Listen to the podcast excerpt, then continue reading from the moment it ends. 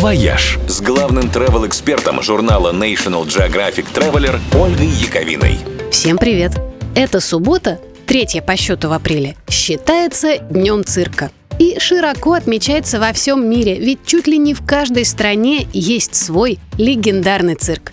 Один из самых знаменитых – канадский – цирк du Soleil – Считается, что именно благодаря их невероятным шоу с поразительными декорациями и музыкой, которые показывают даже на церемониях «Оскар» и «Грэмми», в 70-х бывший тогда уже олдскульным и немодным жанр цирка получил новую жизнь.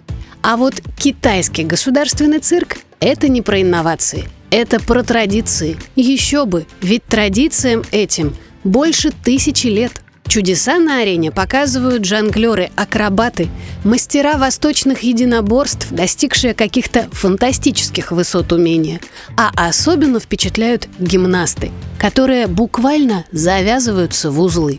Все декорации в этом цирке построены в соответствии с принципами фэн-шуй, а в сценарии немало отсылок к китайским мифам и традициям.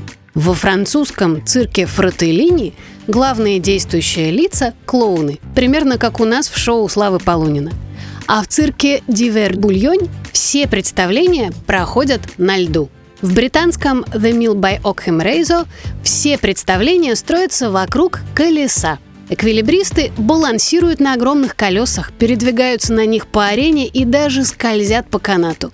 А в индийском Diamond Maruti Car Circus все трюки показывают автомобили. Каскадеры на них творят совершенно невероятные вещи. Рассказывать бессмысленно. В цирке надо видеть все своими глазами, потому что даже им поверить сложно, не то что словам. «Вояж» – радио 7 на семи холмах –